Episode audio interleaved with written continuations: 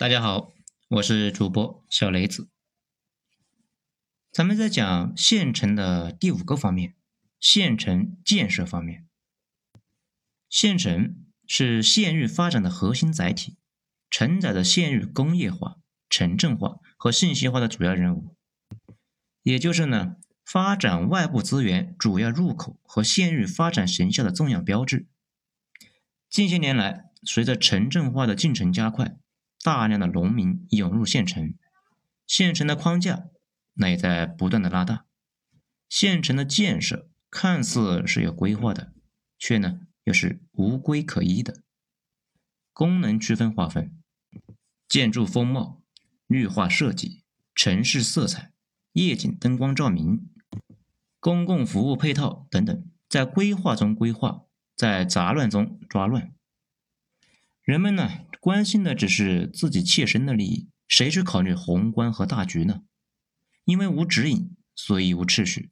无秩序的乱拆乱建，造就了县城建设的风貌迥异，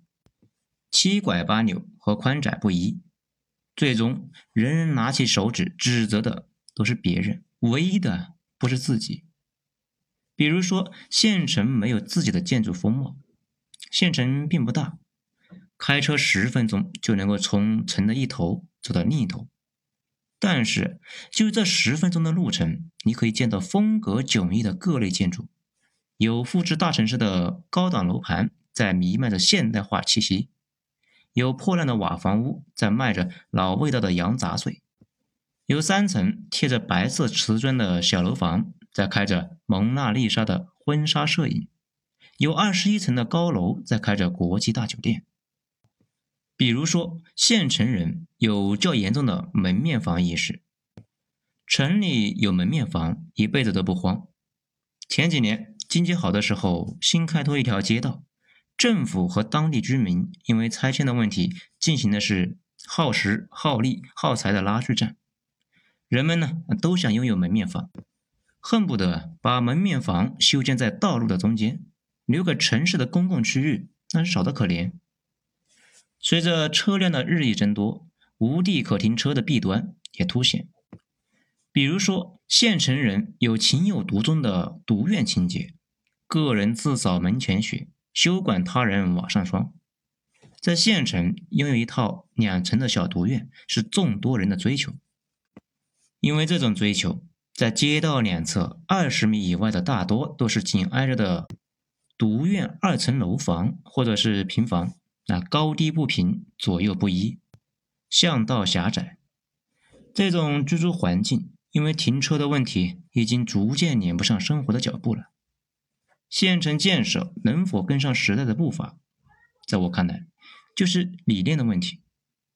因为应该从县城的发展的基本规律入手，科学规划县域的空间城镇化的进程，提升呢县城公共的服务水平。我们应该充分的研判城镇发展规律和区域的布局规律，充分估计人口状况、发展潜力、经济发展水平、